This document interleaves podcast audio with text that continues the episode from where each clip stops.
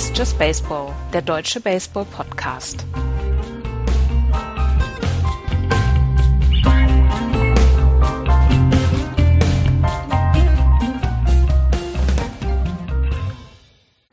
The sun rises on a new National League East, new managers, new ownership, and a whole new season of sucking in what could be baseball's dumbest division. Hallo, liebe Hörer, zu einer neuen Ausgabe von Just Baseball. Und das, was ihr gerade gehört habt, war das Preview oder der Preview-Einstieg von SB Nation, die anscheinend keine großen Hoffnungen an die Performance der National League East dieses Jahr knüpfen. Hallo Andreas, siehst du das genauso? Hallo, ja, also Baseballs Dumbest Division könnte sein. Es gibt ein einziges Team halt, was diesem, was dieser Division etwas Glanz verleiht und äh, der Rest halt könnte wirklich bitter werden. Etwas Glanz verleiht unserem Podcast auf jeden oh. Fall aber Florian. Hallo Florian. Ihr müsst euch einschleimen, ne? Ja. Ihr müsst ein bisschen wieder gut machen zu den, zu den äh, äh, ja, WhatsApp-Nachrichten, die da immer kommen. Liebe Hörer, ihr könnt euch gar nicht vorstellen, was ich da ertragen muss. Das ist doch gar nicht wahr. Wir machen uns nur Sorgen. Ja. Wir sind, ja. wir sind besorgte Baseballbürger. Wir sind besorgte Baseballfans, genau. Ja, sonst äh, deine, deine Einleitung äh, schon im Vorgespräch darüber herzhaft gelacht, weil wir jetzt mit der National League East ja tatsächlich ja eine komische Division haben. Eine komische Division, da hast du recht. Ähm, dann wollen wir doch direkt mal in Medias Res gehen und mit dem letztjährigen Sieger der National League East beginnen. Das waren nämlich oh Überraschung, die Washington Nationals. Die Washington Nationals letztes Jahr 97 Siege, 65 Niederlagen, erster Platz in der NL East, aber dann, wie eigentlich immer, sind sie in der ersten Runde der Playoffs gescheitert. Das Problem der, der Washington Nationals ist, dass sie einen wunderbaren Kader haben, einen wunderbaren Roster, aber äh, in irgendeiner Weise es nicht schaffen, es in die Playoffs rüberzubringen. So auch letztes Jahr, was zur Folge hatte, dass Dusty Baker, der ähm, wenn man nach der Prozentzahl der gewonnenen Spiele angeht in seiner Karriere, ähm, die, der beste Manager in der Nationals Historie war, musste nach diesem Jahr seinen Platz äh, räumen und musste ihn räumen für Dave Martinez. Dave Martinez, der von vielen sehr, sehr hoch angesehen wird, weil er zehn Jahre lang als der Benchcoach von, äh, wie heißt er? Wer ist denn jetzt der frühere von, von den Rays? Der bei den Cubs? Sag mal, bin ich doof? Äh, ich kann dir gerade überhaupt nicht folgen. Der, Wen suchst du?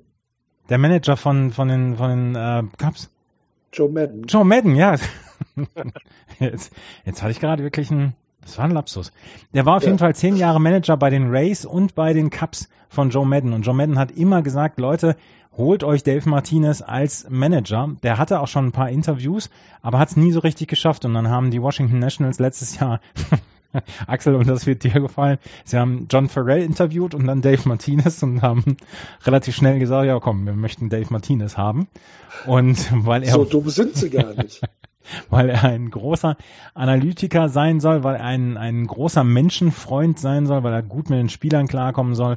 Und es ist seine erste ähm, wirkliche Managerposition, weil er, wie gesagt, vorher lange als Benchcoach für Joe Madden gearbeitet hat. Das ist die größte Neuverpflichtung, die die Washington Nationals im letzten Jahr hatten. Die andere Neuverpflichtung ist eine Verpflichtung aus dem letzten Jahr. Das ist nämlich Adam Eaton. Adam Eaton, da haben wir letztes Jahr sehr häufig darüber gesprochen. Adam Eaton hat sich sehr schnell in der Saison das, die Achillessehne gerissen und war dann ähm, ausgefallen den Rest der Saison.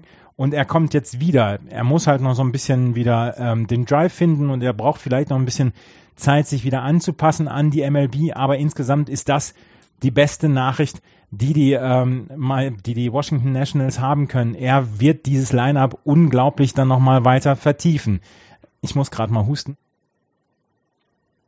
Er ist auf jeden Fall im Left Field in diesem Jahr dann gesetzt.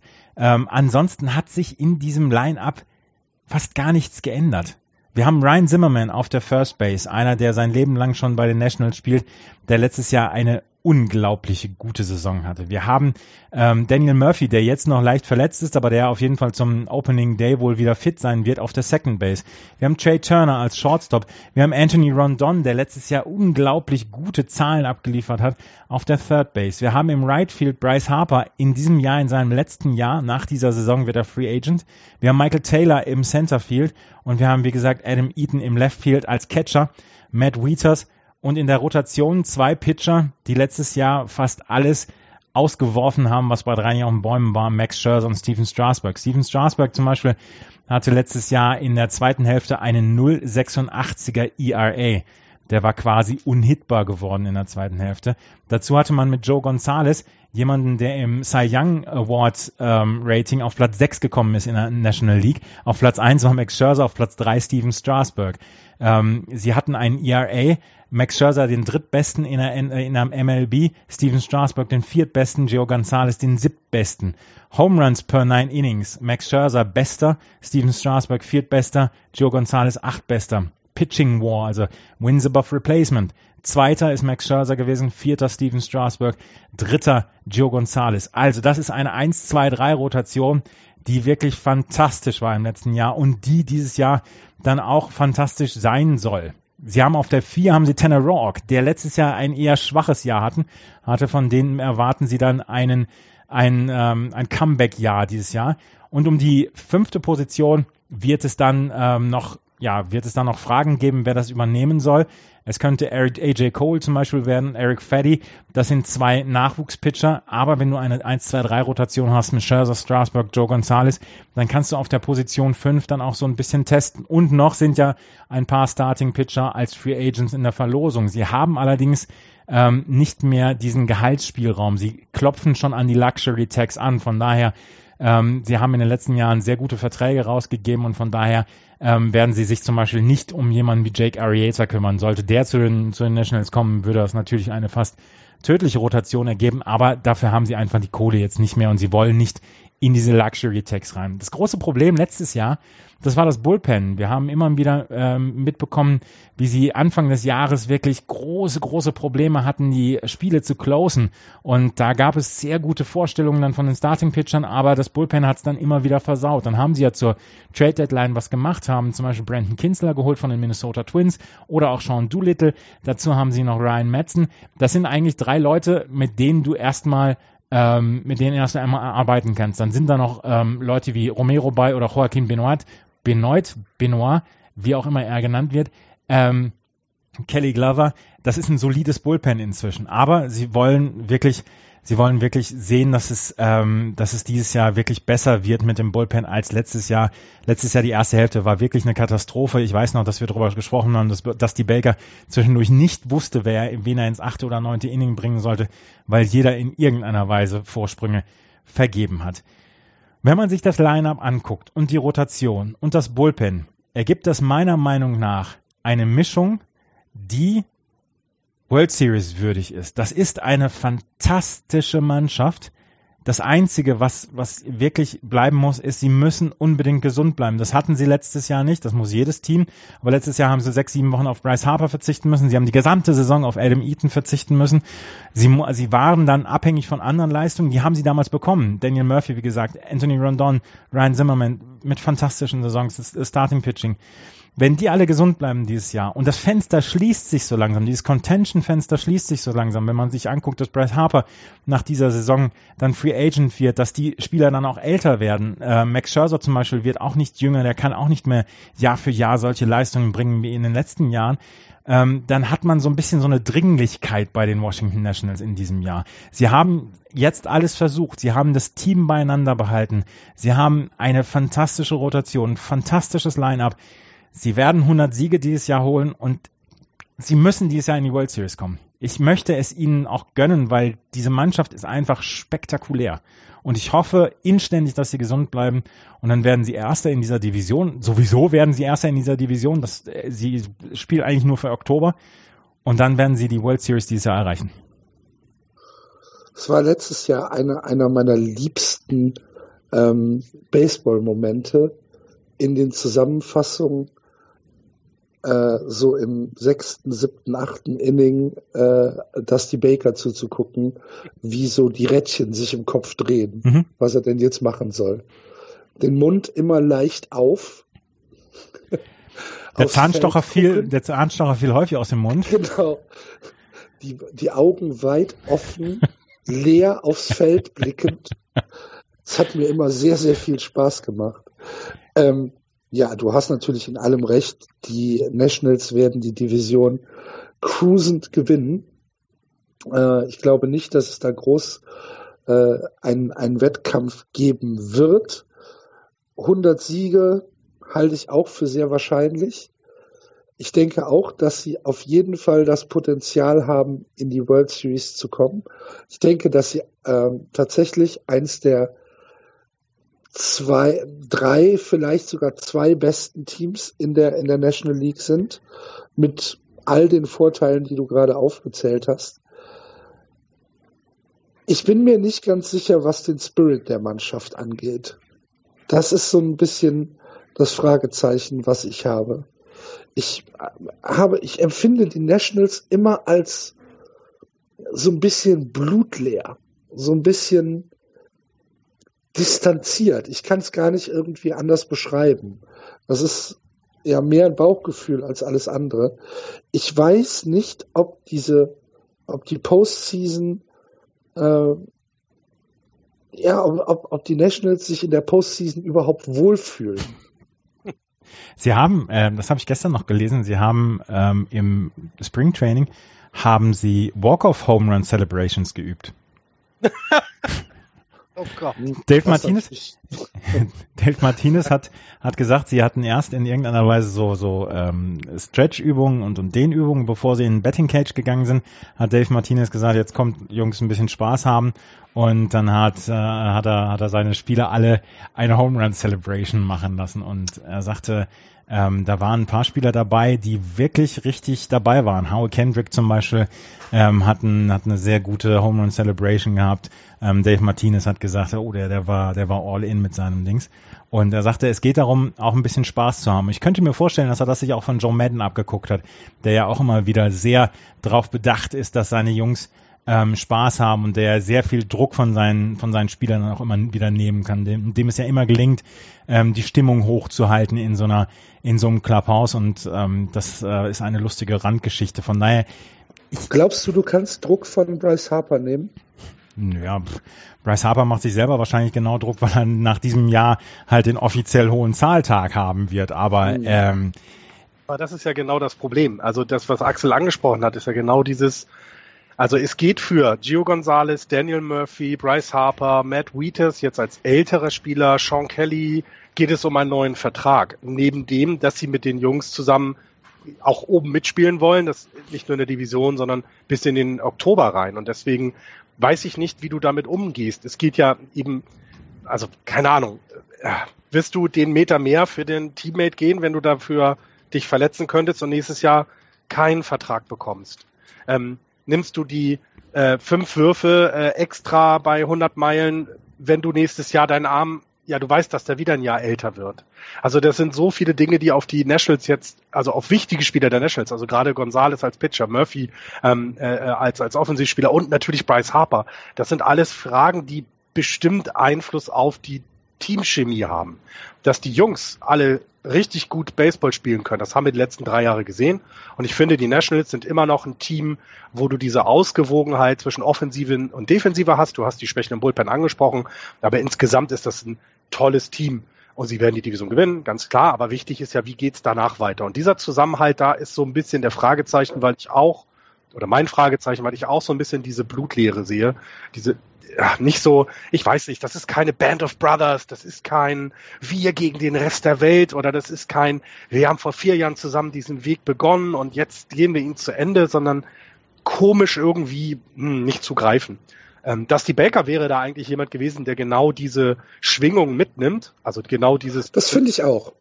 Aber es mhm. ist auch verständlich, dass du jetzt nach zwei Jahren, wo er so erfolgreich ist und sagst, du, du machst alles richtig. Also man kann doch Dusty Baker ja in keinem Punkt irgendeinen Vorwurf machen, dass die Nationals nicht weitergekommen sind. Und da musst du was tun. Ich finde es unheimlich schade, weil ich mag Dusty Baker sehr, sehr gerne. Ähm, ich sehe ihn sehr gerne zu. Das ist, glaube ich, jemand, mit dem du super dich hinsetzt, ein Whisky, jeder im Glas und dann redest du 15 Stunden über Baseball und, und, und bist nicht eine, eine Sekunde müde dabei. Ähm, also das macht trotzdem dieses, dieses Ganze drumherum ist schwierig. Und es ist auch für die, für die Franchise selber dieses Jahr wollen sie keine Luxury-Tax zahlen. Wir kennen das ja alle, die teilen sich ja die Fernseheinnahmen mit, mit, mit den Orioles. Ja. Also da sind wir nicht ganz alleine. Das ist immer so ein bisschen ja, sie sind ein Riesenmarkt, also ähm, aber eben ja nicht New York oder LA. Also müssen da auch ein bisschen aufpassen, dass sie eben nicht Luxury Tax zahlen. Das ist dieses Jahr das Problem. Nächstes Jahr wird es das Problem sein, dass es sein könnte, dass Bryce Harper weg ist. Und dann ganz ehrlich, was machst du dann? Um wen baust du deine Mannschaft auf?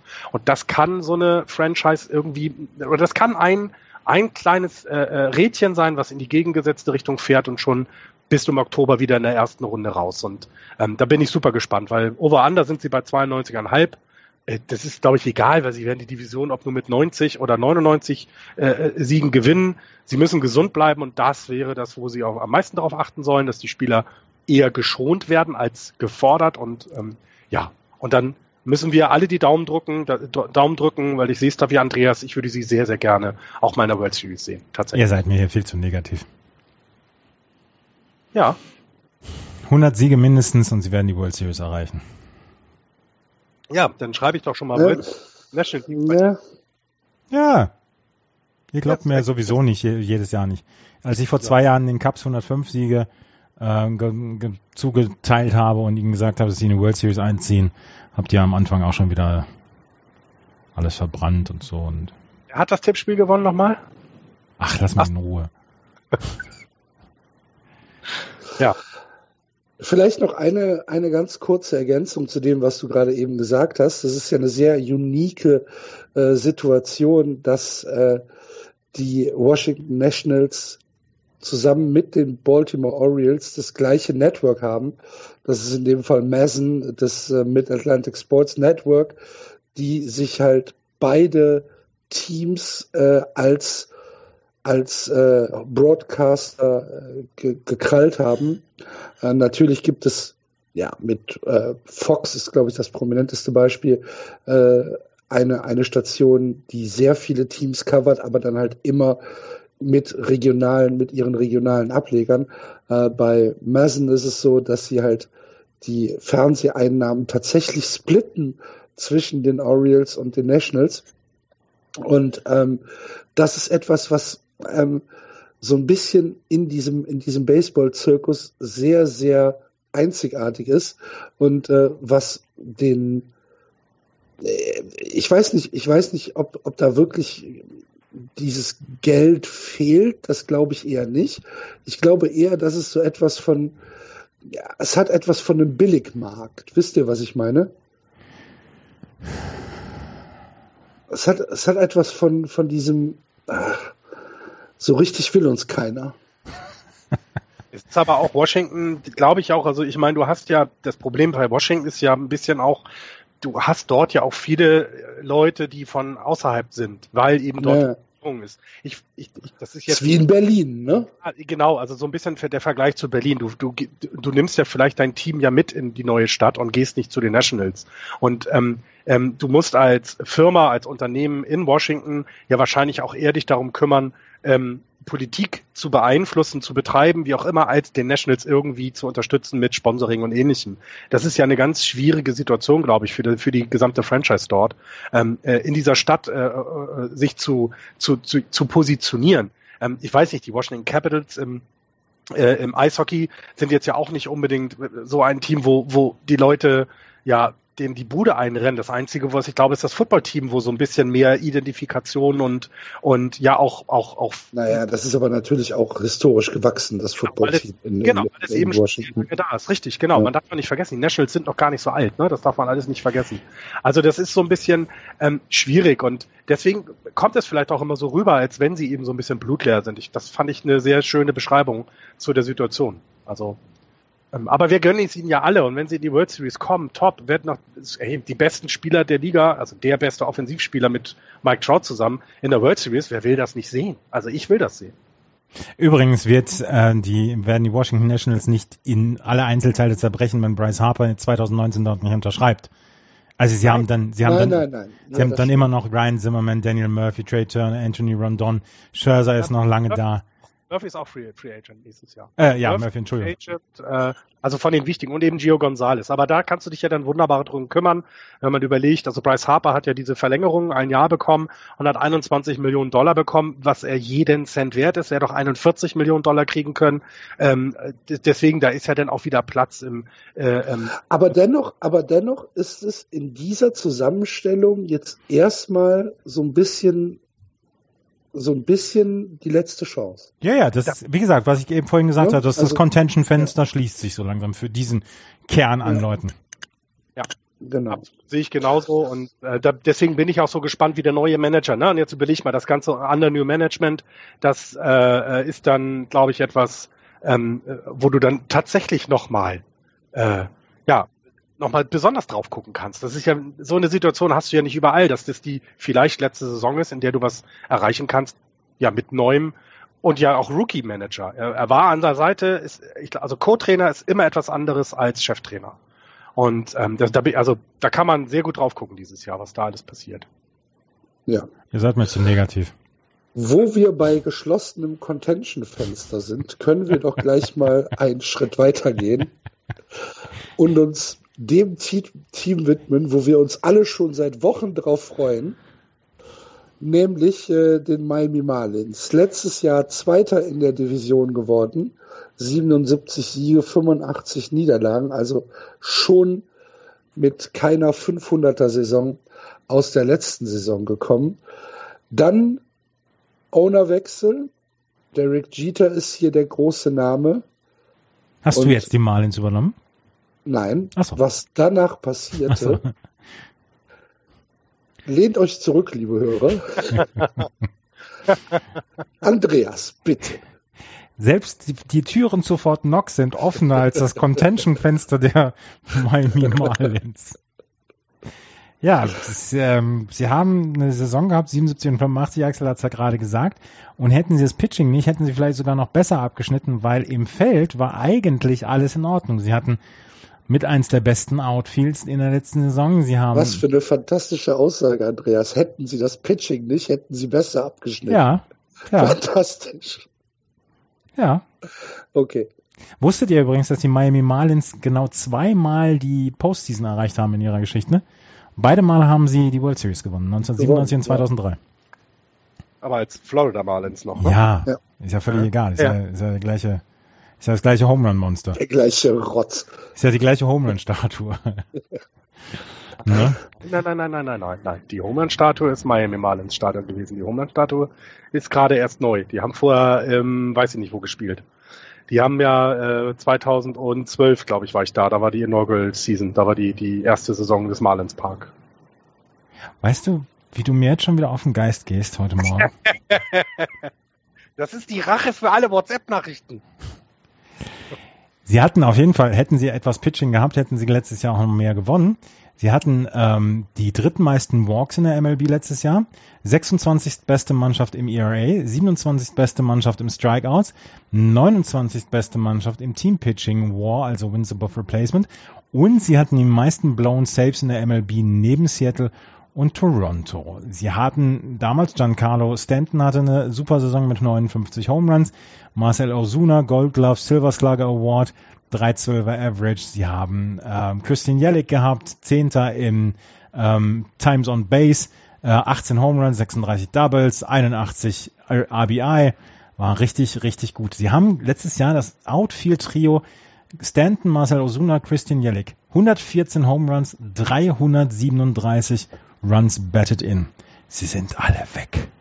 Sie sind alle weg.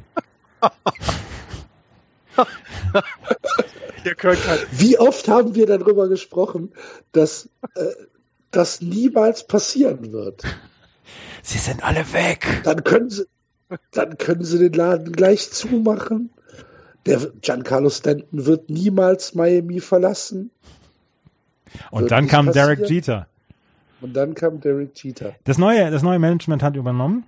Äh, da gab es ja gleich schon, wir haben letztes Jahr, Ende letzten Jahres noch drüber gesprochen, da gab es ja gleich die lustigen Geschichten. Derek Jeter war zwei Wochen lang der neue Owner, Mit-Owner der, der ähm, Miami Marlins, hat jemanden anderen vorgeschickt, um vier altgediente Scouts und Mitarbeiter zu entlassen und hat das nicht selber gemacht. Das war nicht so der, der absolut reibungsloseste Start in seine, in seine Amtsgeschäfte.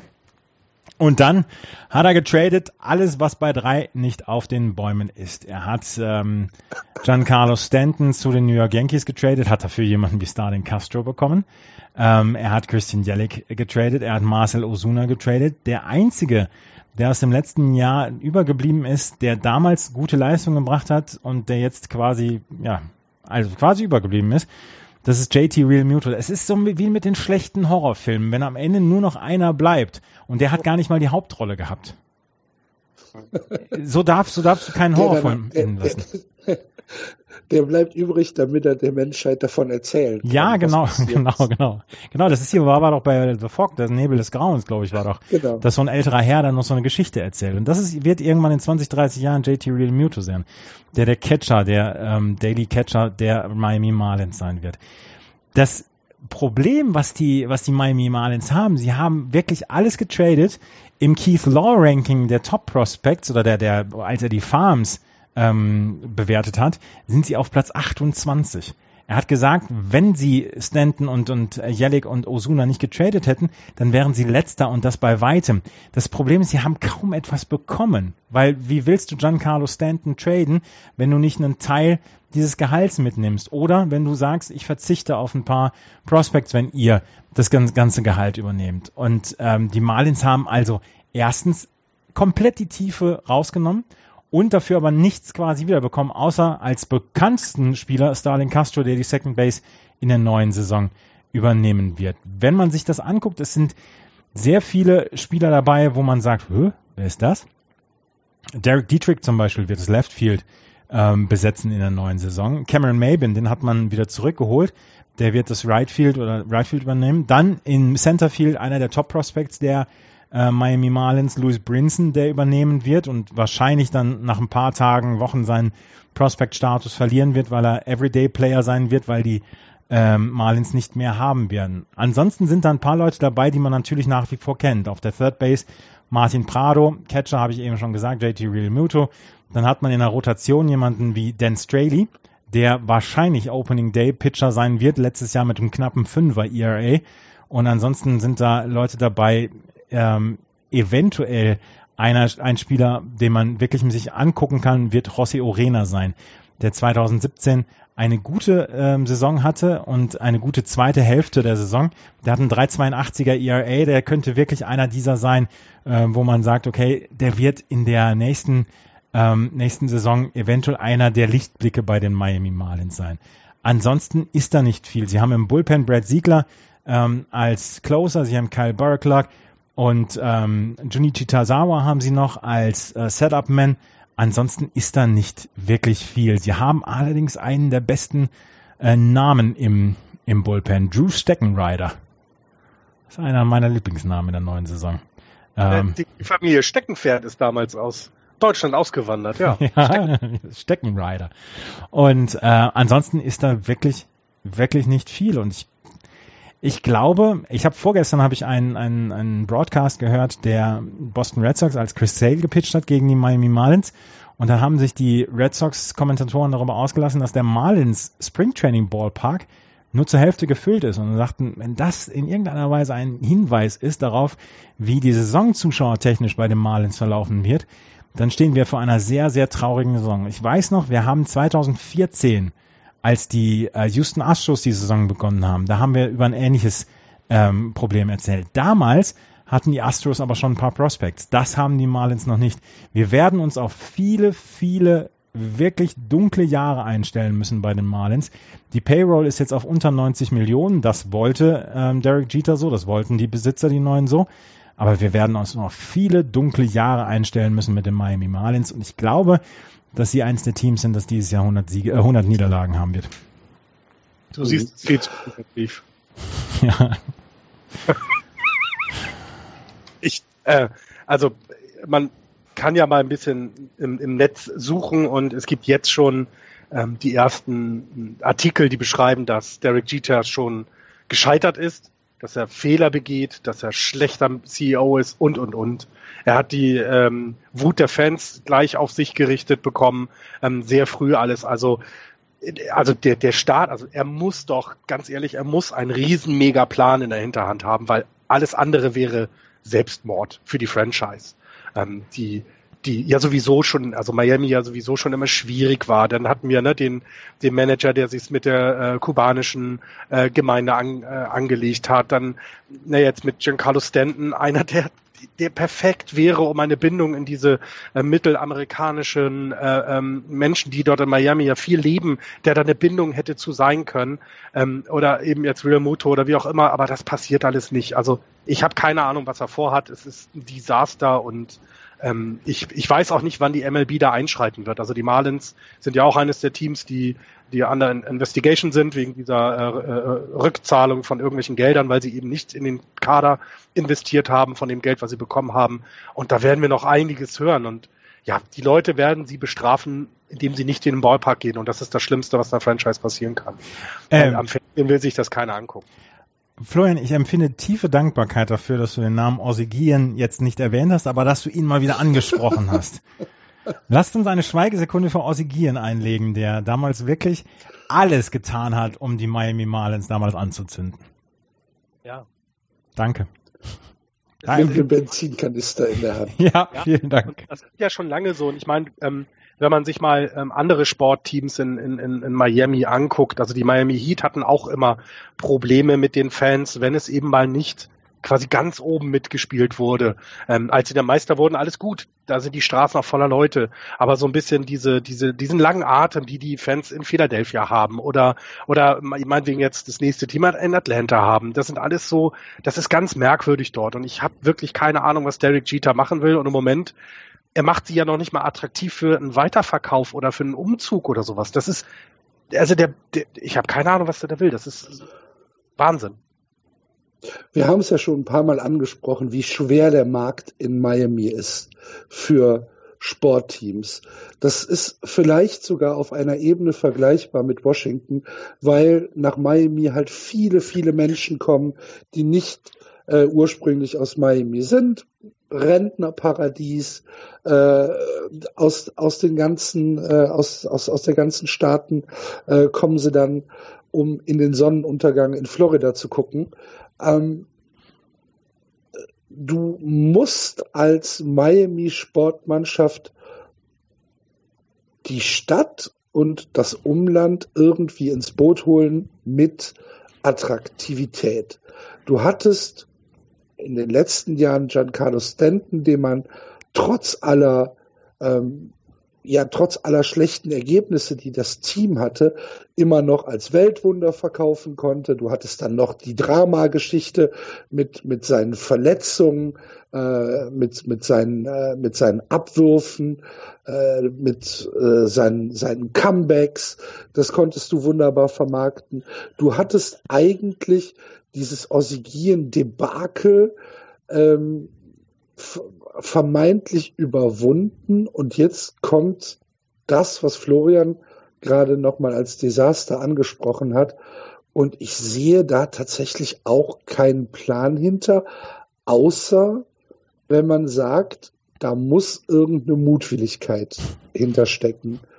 Ähm, ich, äh, Andreas hat es ja eben schon mal angesprochen, es ist ja nicht so, dass sie jetzt ihre Farm wie zum Beispiel auf die Phillies, wie die Phillies, auf die wir später noch zu sprechen kommen, oder die Braves. irgendwie oder die Braves genau aufgestockt haben ähm, und dann und dann sagen können, passt mal auf, Jungs, wir wissen, dass das jetzt drei harte Jahre werden, aber danach haben wir halt eine Möglichkeit zu sagen, wir sind wieder im Wettbewerb, weil wir halt einfach hier mit mit klugen Transfers, mit klugen, mit, mit einer klugen äh, Farmstrategie wieder äh, uns eine kompetitive Mannschaft aufgebaut haben. Das sehe ich nicht. Ich sehe hier nichts, gar nichts, was den Marlins-Fans irgendwie Hoffnung geben sollte, dass sie da nicht irgend, dass sie da nicht Heuschrecken am äh, Steuer haben, die den Club einfach leer fressen und dann abstoßen werden. In so, so fing, so fing der Film Die Indianer von Cleveland an. ja, ja. Ja, vielleicht wird's ja, da das ist das ist tatsächlich ja gar nicht so so falsch. Nur dass in in Miami äh, sie wahrscheinlich niemanden aus einem mexikanischen Knast holen werden, um für sie zu pitchen. Nee. Und Jobo ist auch nicht da. Ja, aber ja, das weißt du nicht. Die kubanische Gemeinde in Miami ist groß. Also, ähm, aber sie haben keinen Tom Barringer also um es mal, um es mal zum, zum Ende zu bringen, so wie Derek Jeter das gerade macht, äh, wir haben sie alle auf fünf getippt, richtig? Ich habe sie auf zwei. Auf zwei? Nein, das war ein Scherz. Okay. 64,5 over under. Ja. 64,5? Ja. Finde ich. Wow. Also, das ist eine, eine Zahl, äh, die. Wow! Naja, sie werden, sie werden, sie werden 100 Spiele verlieren, aber 64,5 ist jetzt ja nicht so weit entfernt davon. Ja, aber trotzdem für eine für eine Buchmacher äh, Over Under ist 64,5 wenig. Ich ja. find's, ich also bitte. Ich fand es auch äh, überraschend, also ähm, weil weil ja, weil ja, es ist ich weiß, ich ich finde ich kann sie sind immer noch dabei zu sagen, äh, sie werden ähm, keine 100 Niederlagen. Das ist ja so das worauf, worauf du jetzt wetten kannst und ähm, das ist das einzige, was da noch interessant ist. Ähm, und aber auch da, dann haben sie den Top-Pick, aber was wollen sie mit einem Top-Pick? Also das ist alles so, boah, ist schwierig. Sie könnten ihn weggeben. Ja. ja. ja ähm, spannend. Also ich habe es auf fünf. Ja, ich auch. Das Team, was ich im Moment auf Platz zwei sehe, aber nur weil ich die äh, Aussagen zu den Mets noch nicht gehört habe, wäre ja jetzt dran. Dann äh, lass dich bitte, lass dich bitte nicht aufhalten. ja, Atlanta Braves. Genau. Ähm, 2017 im neuen Ballpark, das erste Jahr, SunTrust, äh, neues Stadion, neueste Stadion der MLB. Ähm, das äh, hat zu einem 72-90 Rekord gereicht, ein sehr junges Team mit ein paar ähm, äh, ja, ja, Veteranen aufgestockt, die, die da doch nicht überraschend 72 Siege geholt haben, aber das war auf jeden Fall ein, ein gutes Ergebnis in dem letzten Jahr. Aber dann kam, äh, ja, dann kam das Urteil gegen den General Manager John Copolella heißt er, glaube ich, soweit ich das sage, weil er hat sich, äh, ja, er hat wohl irgendwelche Verstöße gegen die International Signing Rule ähm, äh, äh, produziert und äh, tatsächlich trifft das die Braves sehr hart. Ähm, zwölf Spieler wurden ihnen weggenommen, also die Rechte an zwölf Spielern, äh, darunter ähm, auch ein äh, Top-Prospect von ihm, den Kevin Maitan, ähm, den, ähm, ja, den, den sie ja dann quasi von seinem, ja, äh, von seinem Vertrag befreit haben. So, das, das klingt immer so doof, wenn man das übersetzen will. Also die Spieler dürfen sich jetzt auch andere Vereine suchen. Und da sind halt, wenn man sich das anguckt, da war ein Geld eben, dieser Kevin Maitan hat 4,25 Millionen Dollar bekommen, aber wir hatten einen Catcher aus Venezuela mit 3,5 Millionen Dollar, ähm, äh, Junio Severino, ein Dominikaner mit 1,9. Also der hat da wohl anscheinend sehr über den äh, Verhältnissen gelebt und hat auch gegen Regeln verstoßen. Und er wurde eben nicht nur von den ähm, äh, Atlanta Braves entlassen deswegen, sondern er hat einen Lifetime-Ban in Baseball bekommen. Und das ist schon eine Hausnummer. Also das, ich weiß nicht, kanntet ihr vorher irgendeinen Manager, also bitte auf Pete Rose, ähm, als Spieler und Manager, der Lifetime-Ban hat? Habt ihr das schon mal gehört? Nein, ich, ich habe es noch nicht gehört, nein. Und ich finde, das ist, das ist krass. Also ähm, er hat sich auch entschuldigt bei der ähm, bei, bei, den, äh, äh, bei, den, bei den Citizens of Atlanta, was ich dann wiederum sage, meine Fresse, ey, halt doch lieber die Backen. Ähm, entschuldigen ist gut, aber jetzt geh ganz weit weg aus Georgia und lass dich da nie wieder blicken. Der, also das ist richtig krass. Ähm, das war so die Story letzte Saison, Ende letzte Saison, Anfang diesen Jahres. Ähm, so richtig was getan haben die, die äh, Braves nämlich nicht. Ähm, weggetradet haben sie Matt Camp, der ist zurück zu den Dodgers und sie haben dafür tatsächlich äh, richtig viel bekommen. Mit Scott Casimir, mit Brent McCarthy und äh, Carlson mit dem Vornamen habe ich jetzt vergessen, wie der heißt. Ist auch nicht schlimm. Also äh, gerade mit Scott Casimir einen Pitcher bekommen, der ihnen weiterhelfen wird. Und ähm, Charlie Carverson war es, Entschuldigung, der, der äh, Shotstop. Und das ist so, so eine Verpflichtung, wo man sagt, klasse, das wird dieses Jahr äh, super hinhauen. Ähm, sie ähm, kriegen Unterstützung in dem letztes Jahr noch recht schlecht gewesenen ähm, Starting Pitching Und es wird diese Truppe von jungen Leuten auf jeden Fall unterstützen und helfen. Und wenn man eben über die Marlins gehört hat, was bei denen alles fehlt, muss man sagen, die Braves haben das in den letzten Jahren wirklich richtig gut gemacht. Sie haben sehr, sehr viel Talent ähm, äh, in der ähm, in der Farm und auch trotz dieser dieser zwölf Leute, die den Verein jetzt verlassen durften oder mussten sogar, ähm, haben sie immer noch wenn nicht die beste Farm im gesamten Baseball. Ähm, die Top-Prospects wie AJ Minter oder Ozzy Alves oder Juan Camargo, die werden dieses Jahr ähm, auf jeden Fall auch Spielzeit bekommen. Ender Enkiate wird sogar eventuell äh, ein Day-to-Day-Starter sein. Er steht jedenfalls in den Opening Day Rosters und das sind auf jeden Fall Aus, Ausblicke in die Zukunft, die super vielversprechend sind. Ähm, das ähm, Starting Pitching in den Miners, das ähm, braucht wohl noch ein Jahr, aber das ist alles im Plan und das ist richtig super. Und ähm, wenn Klein, man dann warte mal, warte mal, gerade kleinen Augenblick. Ein Initiator ist, ist seit langen Jahren Day-to-Day-Starter. Ach so, dann habe ich den mit jemand anders aus dem aus den vielen Prospects verwechselt. Das tut mir leid. Auf jeden Fall haben sie ähm, haben sie eben genug Prospects, die dieses Jahr den Schritt machen werden. Ender, äh, Enkiate wird jemand sein, der sie dann weiter unterstützt, sage ich das eben so. Ähm, aber vor allem, sie haben Freddie Freeman. Wenn man über Atlanta redet und wenn man darüber redet, worum du eine Franchise äh, aufbauen kannst, dann ist das Freddie Freeman. Freddie Freeman gehört zu den Top First Base Playern. Ähm, äh, er hatte in den letzten fünf Seasons war nur fünf National League Better, ein OPS von 900 Minimum bei 2500 Plate Appearances und da gehört Joey Votto dazu, Paul Goldschmidt, Bryce Harper, Giancarlo Stanton und eben besagter Freddie Freeman. Also ein OPS von 900 in den letzten fünf Jahren. Und das ist fantastisch. Er war letztes Jahr verletzt. Ähm, sie erhoffen sich, dass es dieses Jahr so ein ähm, stabileres äh, äh, Jahr von ihm gibt, weil wegen ihm geht man zum, zum Baseball. Das ist ein, ein fantastischer Spieler und ähm, das Schöne daran ist eben, sie konnten diese ganze, diese ganze Aufbau ihrer Franchise eben um diesen Spieler herum machen. Der ist ihm bis 2021 sicher. Und äh, also perfekter kann man es ja dann gar nicht machen. Sie haben immer noch sehr viele alte Spieler. Ich hatte gerade ähm, äh, den Scott Casimir, den sie bekommen haben, äh, angesprochen. Der ist aber nächstes Jahr Free Agent. Der wird also nicht mehr auf der Payroll sein. Sie haben mit Brandon McCarthy noch einen relativ alten Spieler, auch Free Agent nächstes Jahr. Also wunderbar geplant, richtig gut, ähm, auch die Zukunft im Blick gehabt bei all dem, was sie, was sie machen. Wenn man sich dann mal anguckt, wer denn spielen wird, ähm, äh, sie haben so eine Projected Lineup äh, von Ender Enkiate äh, an der, ähm, in der ersten Position Ozzy Albies, äh, der Second Base spielt Freddie Freeman, First Baseman, dann Cleanup, danach im links field Nick Makiakis, den sie erholen wollen, Tyler Flores, den Catcher, da übrigens so ja die einzige Position, wo man im Moment für die Zukunft noch Schwächen sieht. Sie haben Kurt Suzuki da noch als Backup und ähm, die sind jetzt alle nicht mehr die jüngsten.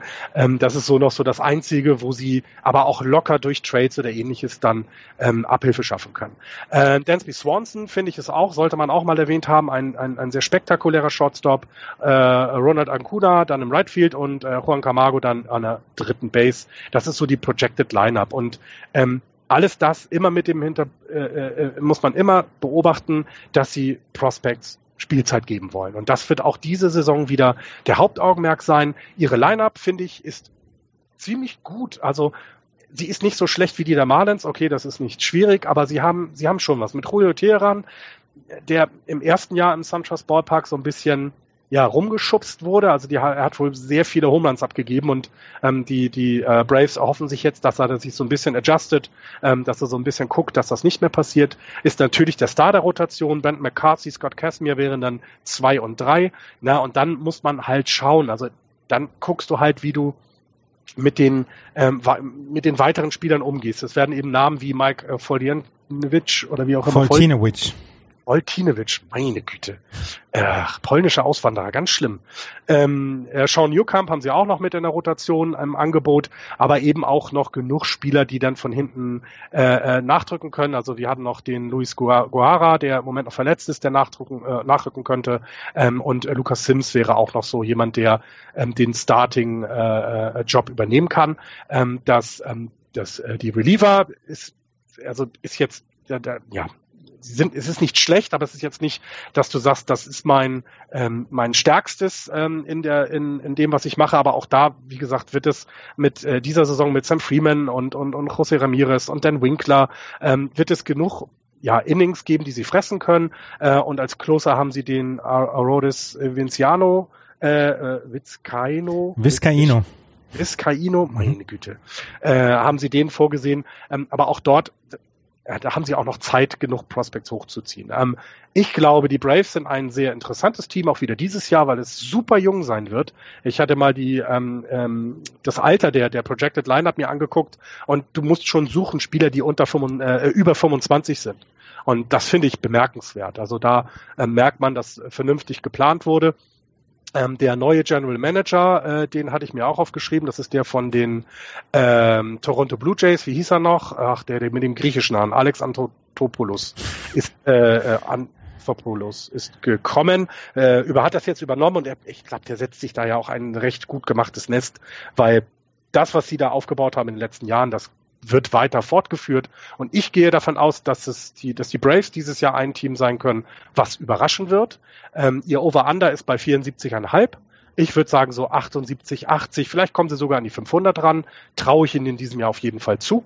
Ähm, ähm, hängt so ein bisschen davon ab, wie die Prospects dann auch rund um das Pitching einschlagen werden in diesem Jahr und äh, wie stark mir gleich die New York Mets geredet werden. Soll ich es? Mhm. Ich wäre ich, wäre ich Atlanta Braves Fan, hätte ich, ähm, wäre ich, wäre ich frohen Mutes und würde in den nächsten Jahren wieder sehr häufig in den SunTrust Park gehen, weil die Atlanta Braves meiner Meinung nach so ein bisschen die, die Houston Astros ähm, Story durchmachen. Sie haben jetzt mit, mit Freddie Freeman jemanden, den die Houston Astros damals noch nicht hatten, äh, wo man sagt, einer, der alles überstrahlt. Aber ansonsten dieser, dieser Pool an Prospects, den sie haben, den sie ja dann nicht nur entwickeln können, um ihn in der, in der äh, Big League Mannschaft zu starten zu lassen, sondern eventuell auch für Trades nutzen können. Das ist einfach sehr, sehr aufregend. Und selbst nach den zwölf Spielern hatte Keith Law, oder nach den zwölf Spielern, die sie abgeben mussten, hatte Keith Law noch gesagt, ja, das ist jetzt ein bisschen schwächer geworden, aber ansonsten haben die immer noch die beste Farm in der gesamten MLB. Und das würde mich als Fan wirklich frohlocken lassen. Die Braves haben gute Zeiten vor sich. Ähm, sie müssen es klug einsetzen und ich hoffe, dass Alex Anthopoulos ähm, das wirklich klug einsetzt in den nächsten Jahren. Dann stehen uns wirklich lustige Zeiten mit den Atlanta Braves vor, ähm, bevor und ähm, ich glaube, dass sie in diesem Jahr schon ein bisschen überraschen können. Weil ich meine, die Rotation zum Beispiel mit Brandon McCarthy und Scott Casimir, sollten sie beide gesund bleiben, ähm, ist sinnvoll verstärkt worden. Und ich sage, sie holen 80 Siege und Platz 3. Okay, dann sind die Mets doch besser. Okay, ja. Ich bin mir nicht sicher, ob die Mets besser sind. ähm, ich glaube auch, dass die, dass die Braves im Moment ein relativ kluges oder in den letzten anderthalb Jahren äh, schon ein, ein relativ kluges Rebuilding angefangen haben. Ähm, sie haben nicht die, den Druck eines Win Now oder Win in zwei, drei Jahren ähm, sondern sie haben tatsächlich die Möglichkeit, sich diese drei oder vier Jahre noch Zeit zu lassen, bis dann das nächste Fenster sich geschlossen hat. Ähm, Andreas hat schon angesprochen, die Farm ist sehr gut, ähm, auch sehr tief und sehr breit. Ich äh, denke, dass die, dass die Braves auf einem sehr, sehr guten Weg sind. Äh, sie haben nicht das Problem einer einer äh, Zuschauercrowd wie zum Beispiel in Miami, die sofort eine, ähm, eine 90-Siegesaison erwarten, ohne äh, dass sie, oder bevor es für sie äh, uninteressant wird. Ähm, sie haben nicht das Problem, dass sie an akutem Geldmangel leiden da unten in Atlanta. Ähm, ich das, das, denk, das, verbraten sie ja immer in neuen Stadien. Ja, ist ja egal, aber ist, sie haben es ja. Beziehung, beziehungsweise der Staat Georgia ähm, lässt sich ja dazu hinreißen zu sagen, okay, dann beteiligen wir uns. Ja. sehr zum, sehr zum Ärger, ähm, naja, egal, der Demokraten da unten, die es aber ja nur in marginaler Zahl gibt. Ähm, äh, und ähm, wie gesagt, ich sehe ich sehe äh, Atlanta da auf einem recht guten Weg. Ich kann mir vorstellen, dass es auch um die 80 Siege, 80, 85 Siege werden. Ich glaube, dass das dieses Jahr schon für Platz zwei reichen wird in der Division. Was, also, was an auch, das muss man dann bei mir auch sagen, ich glaube auch, es liegt natürlich an eigener Stärke, aber es könnte auch daran liegen, dass ein anderes Team, über das wir gleich noch reden werden, vielleicht nicht ganz so stark wird dieses Jahr, wie man äh, erwartet, ja. Aber tolle, tolle Geschichte da in, ähm, in, ähm, äh, in Atlanta, das, das, das finde ich, sowas, sowas mag man dann gerne angucken. Also auf dem Bandwagon vorne wird es schon relativ voll, ne, mit uns dreien. Mhm, auf jeden Fall. Wir müssen uns ein bisschen über die Statik Sorgen machen. ja. Wieso sind euch jetzt alle Sport geworden? Also. Ja. Hm. Hm. Schwere Knochen, Florian. Ah. Ja, sage ich auch immer. ja, ähm, also wie, wie, gesagt, ich habe ich hab sie auf Platz 2 ich glaube, mit den Mannschaften, die ich jetzt noch besprechen muss, mit den Mets und den Phillies, äh, kommt zum ersten Mal so ein bisschen Pfeffer hier in die Diskussion seit äh, langer Zeit. Denn ähm, ich glaube nicht, dass ihr erwartet, was ich jetzt, was, ich, was, was ich jetzt von der Saison erwarte. Gucken wir mal. Die New York Mets, äh, letztes Jahr Vierter in der National League East, 70 Siege, 92 Niederlagen.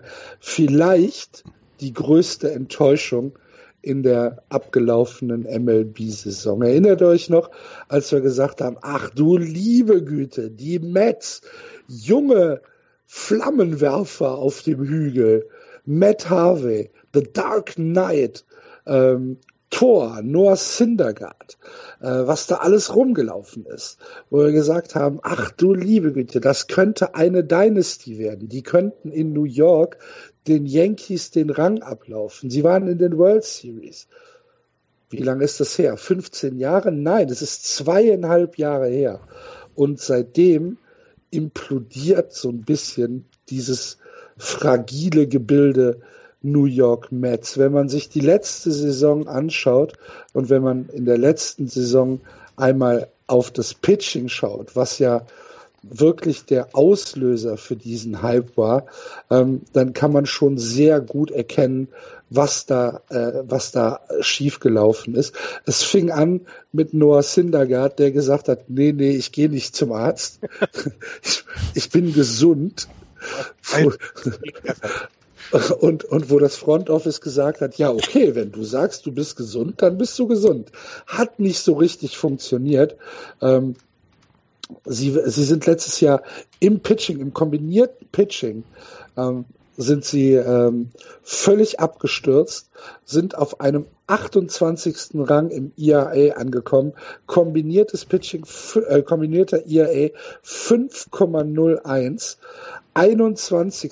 in Wins Above Replacement und vor allen Dingen hatten sie das Problem, dass ihre Starting Pitcher halt bis auf Jacob de Grum keine Innings gefressen haben. Matt Harvey unter 100 Inning Pitch, war halt nur verletzt, 92 Innings. Cess Lugo 101, Rafael Montero 119, äh, unfassbar. Noah Syndergaard, wie gesagt, Noah Syndergaard hat nur in sieben Spielen mitgespielt, 30 Innings gepitcht und der einzige, der da so ein bisschen rausgestochen ist, war halt Jacob de Grom, der tatsächlich die 200 Innings geknackt hat mit 201.1 Innings. Allerdings hat auch er in seinem IAA ähm, das Ding nicht rausreißen können. 3,53 war sein ERA. Cess Lugo 4,71, Matt Harvey 6,70, äh, Noah Syndergaard in den 30 Innings 5,28 als ERA. Wie gesagt, kombinierter ERA 5,01. Dazu ein Bullpen, was nicht zu den Top Bullpens äh, der, der Liga gehört hat, die dann auch die frühen Einwechslungen nicht mehr kompensieren konnten und nicht die Möglichkeit hatten, hier für ihre Static Pitcher ähm, ja den Karren aus dem Dreck zu ziehen. Was haben die, was haben die Mets gemacht in der Offseason? Erstmal äh, haben sie natürlich, beziehungsweise hat Terry Collins, äh, der Manager, resigned, wie man so schön sagt, in beiderseitigem Einverständnis die Franchise verlassen, wurde ersetzt durch Mikey Callaway. Callaway äh, ist äh, ein äh, Pitching Coach aus Cleveland und das hat, das macht schon Sinn, dass man jetzt einen Pitching Coach geholt hat, der diese Rotation wieder ein bisschen auf Vordermann bringen soll. Ähm, wenn wir uns die Rotation ansehen, dann ist es von den Namen her immer noch tatsächlich etwas, wo man sagen kann, ja, das kann was werden. Noah Syndergaard und Jacob, de Grum können, wenn sie gesund sind, wirklich der beste One-Two-Punch im Baseball sein. Ähm, dahinter hast du mit, mit Matt Harvey jemanden, der über Jahre dominante Leistung in New York gezeigt hat und der über Jahre ähm, der Hoffnungsträger für die Mets war, der aber wirklich zurückkommen muss, der wirklich zeigen muss, dass noch etwas von diesem Feuer der letzten Jahre in ihm steckt und der gesund bleiben muss. Ich bin da sehr, sehr, sehr, sehr skeptisch, wie übrigens die gesamten New York Beatwriter auch. Ähm, die Post hat letztens geschrieben, äh, Matt Harvey is a lost cause.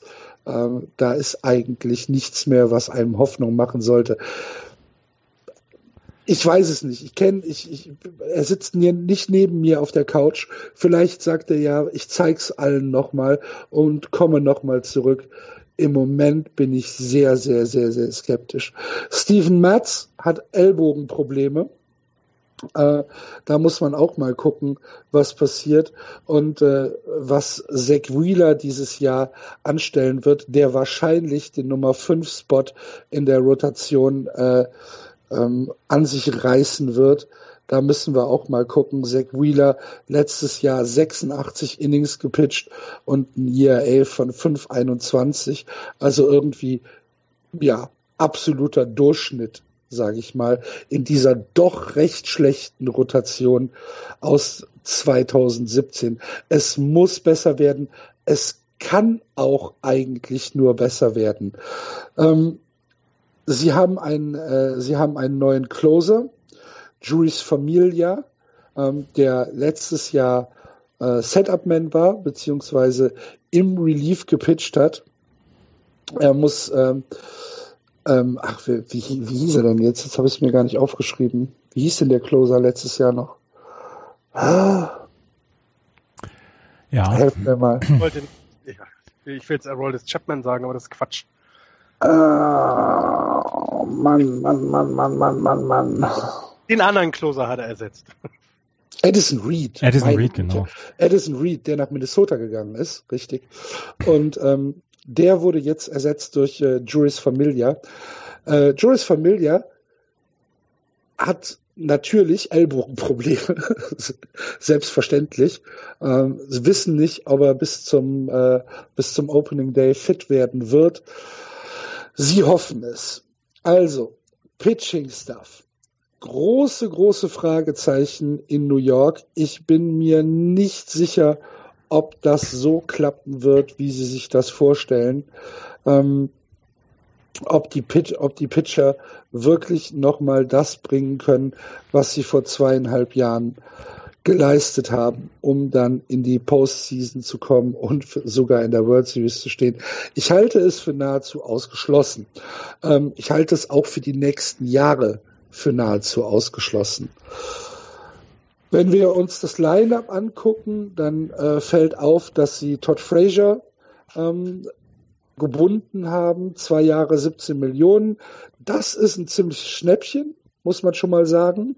Ähm, er hat, äh, das ist tatsächlich, ich halte für äh, Todd, ich halte Todd Frazier für ziemlich äh, unterbewertet.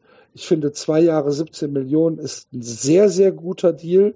Ähm, Todd Frazier wird ähm, bei den äh, bei den Mets im äh, im im Right Field, nee, gar nicht wahr, im äh, Quatsch, Third Base äh, spielen und äh, ja, da haben sie jemanden, der Power bringt und der eine wirklich solide dritte Base spielen kann.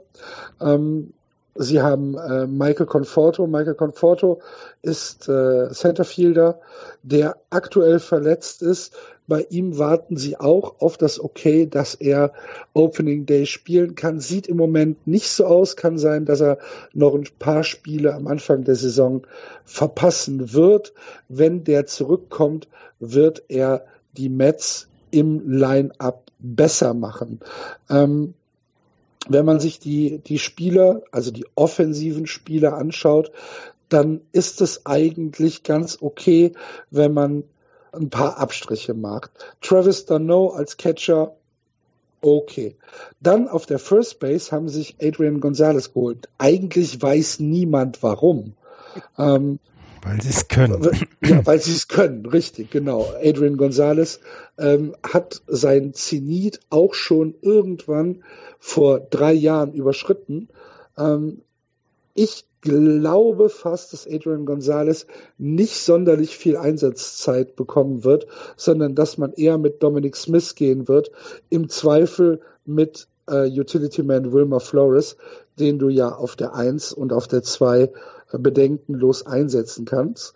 Ähm, auf äh, Second Base steht Adroval Cabrera, ist völlig in Ordnung, äh, genauso wie Ahmed Rosario, der allerdings äh, den Short, die Shortstop-Position ähm, wahrscheinlich so ein bisschen mit José Reyes sich teilen wird, beziehungsweise drum kämpfen wird äh, müssen, äh, weil äh, die Third Base halt jetzt mit Todd Frazier besetzt ist.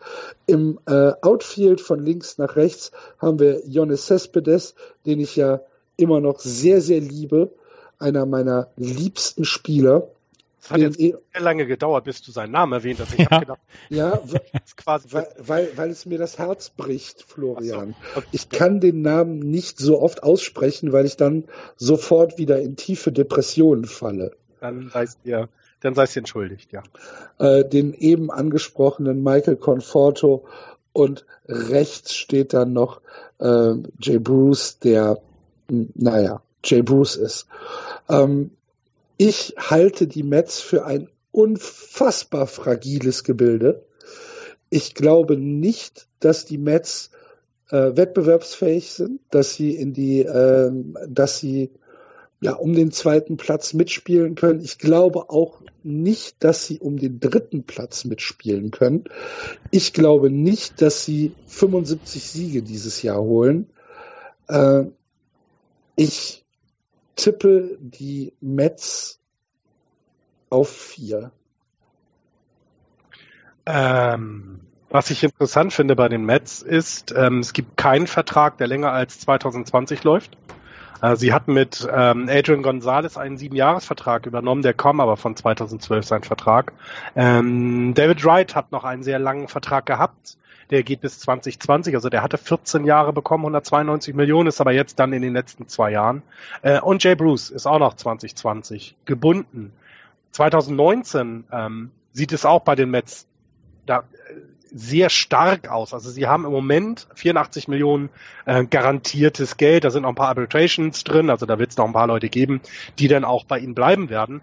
Aber wenn das jetzt der Plan war, dass du so ein bisschen langfristige Verträge versuchst auslaufen zu lassen, respektive wegzutraden, dann haben wir es verdammt gut gemacht, weil sie damit ja attraktiv sind ähm, für Free Agents, äh, Free Agent Spieler im nächsten Jahr weil du genug Geld zahlen kannst. Und was man bei den Mets nicht vergessen darf, du kannst. Du kennst doch die Owner der Mets, ja, ich, weil du genug Geld zahlen kannst. Aber alles negativ.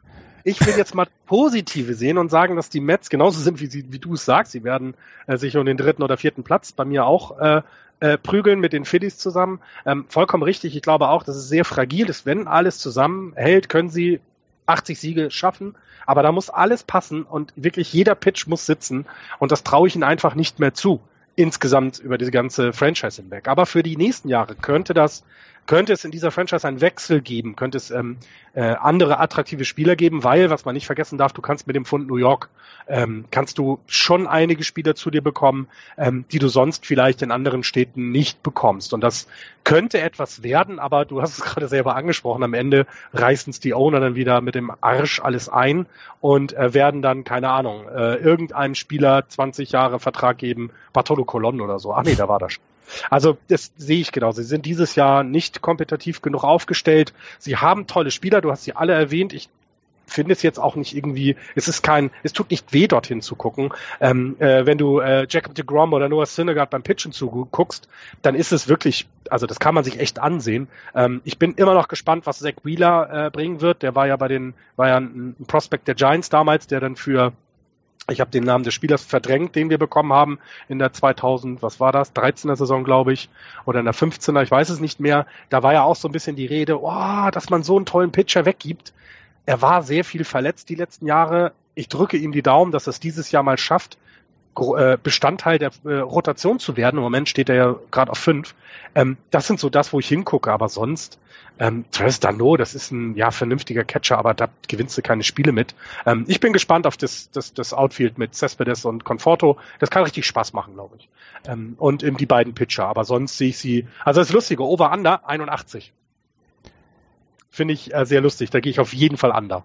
Sie werden 85 Spiele gewinnen. Sie werden auf Platz zwei in dieser Saison Nein. landen. Sie werden die Playoffs, Nein. Sie werden die Playoffs nicht erreichen, aber es wird eine Bounceback, eine vernünftige Bounceback-Saison der New York Mets werden. Was man sich von Noah Syndergaard erzählt im Springtraining, ähm, erfüllt höchsten Anforderungen, entspricht höchsten Anforderungen und Erwartungen. Noah Syndergaard wird die Leute mit 157 Meilen dieses Jahr auswerfen.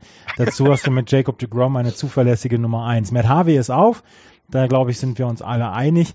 Ähm, Stephen Mars, Jason Varga, Zach Wheeler, Robert Xellman, äh, Stephen Lugo, Sean Lugo? Wie heißt er jetzt mit Vornamen? Lugo. Auf jeden Fall, die werden die Rotation sinnvoll ergänzen. Seth Lugo heißt er. Andreas, die brauchen aus The Grum, Syndergaard und Mats 500 Innings. ja, die werden sie auch aus bekommen. Aus den dreien brauchen sie 500 Innings. Ja, die werden sie, sie nicht. Die werden sie auch bekommen. Nee. Ja, 100%. Nein. Das sind ja, das sind ja nicht mal 170 für jeden. Hm, genau. Ja, werden sie bekommen. Ja. Also in den, in den Project. Kleine, kleine, kleine Fanta? Sehr gerne eine kleine Fanta, ja. Äh, Jacob Wir wetten um eine kleine Project Fanta. Jacob Jim Grom ist projected mit 188 Innings. Also äh, äh Syndergaard mit 164.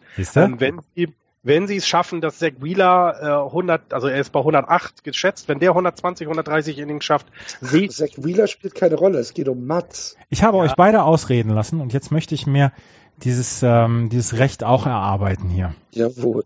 Oh, Entschuldigung. Also hier wird mir hier wird mir reingesprochen. Wir sind hier nicht im Bundestag. Ich, ich glaube, dass das Infield der ähm, der New York Mets sehr gut ist. Todd Frazier, Ahmed Rosario, Astrobal Cabrera, die mag ich sehr gerne. Ähm, ich würde auch gerne Adrian nochmal gerne sehen, ein Jahr. Ähm, und ob er wirklich noch einer für, für Middle of the Lineup ist. Ähm, das, das Outfield ist gut, aber, und das möchte ich hier nochmal deutlich sagen, Johannes Cespedes ist nicht so gut, wie ihn ähm, Axel macht. 85 Siege, Platz 2, ähm, aber keine Playoffs. Ja, keine Playoffs ist, glaube ich, klar. Also ich, selbst wenn sie 85 Siege haben, haben wir, glaube ich, Divisionen, da sind ein paar stärkere Teams. Es sei ihnen ja auch gegönnt, um Gottes Willen. Das heißt ja jetzt nicht, dass ich sage, nur weil ich glaube, dass sie es nicht 80 Siege schaffen werden, dass ich es ihnen nicht gönnen würde. Ähm, weil das ja schon eine fast tragische Geschichte ist, weil als Axel das erzählt hat mit World Series, dachte ich, ja stimmt, vor vier Jahren war, ach nee, das ist echt noch nicht lange her und es steckt ja noch genug Potenzial in dieser Mannschaft drin. Ähm, da mal einen vernünftigen Owner, ich glaube, äh, die Yankees müssten sich, nein, die müssen sich nicht warm anziehen, aber vielleicht dann eben in der National League äh, genug Vereine. Da könnte, da steckt so viel Potenzial, das wird leidlich ausgenutzt, ist eigentlich schade. Haben tolles Stadion, geht man sehr gerne hin. Der Axel, Axel bebt vor Wut. Ja, der hat sein Mikro auf. Aber du, du, du, machst, du machst dir überhaupt keine Vorstellung. Solche Kabel habe ich. so. Steht kurz vom Schlaganfall. er bebt vor Wut. Vor Wut. Ja. Genau. Ich glaube. Nee, ich, ich, ich glaube, ich glaube es einfach nicht. Ist ja, ja okay. Ähm, und, und wie gesagt, 500 ach, Innings aus DeGrom, Syndergaard und Steven Matz. Kleine Fanta. Ja. Kriegen sie nicht. Kriegen sie nicht. Werden sie. Was ich bei der Sache, wir haben ja wieder viele Fragen bekommen von den Hörern. Das war, war wieder fantastisch. Vielen, vielen Dank dafür. Das motiviert uns tatsächlich noch ein Stück weit mehr. Also immer her damit. Fand ich lustig die Frage vom Tim Schlappohr über Twitter, der gefragt hat, werden die Mets ein Desaster oder oben angreifen? Also es scheint auch bei den Hörern so zu sein, dass es entweder so ist, wie Axel und ich das sehen, nein, die schaffen gar nichts, oder eben diese Frage, naja, vielleicht ist doch noch genug zusammen, so wie Andreas das sieht, dass sie oben mit äh, ja angreifen können. 85 Siege ist ein Angreifen auf die Playoff-Plätze. Ähm, das fand ich auch äh, äh, ganz interessant, dass auch die Hörer das so ein bisschen äh, zweigespalten sehen. Innerhalb eines Hörers sogar. Ja. Wahrscheinlich wechselt Syndergaard zur Trading Deadline zu den Dodgers.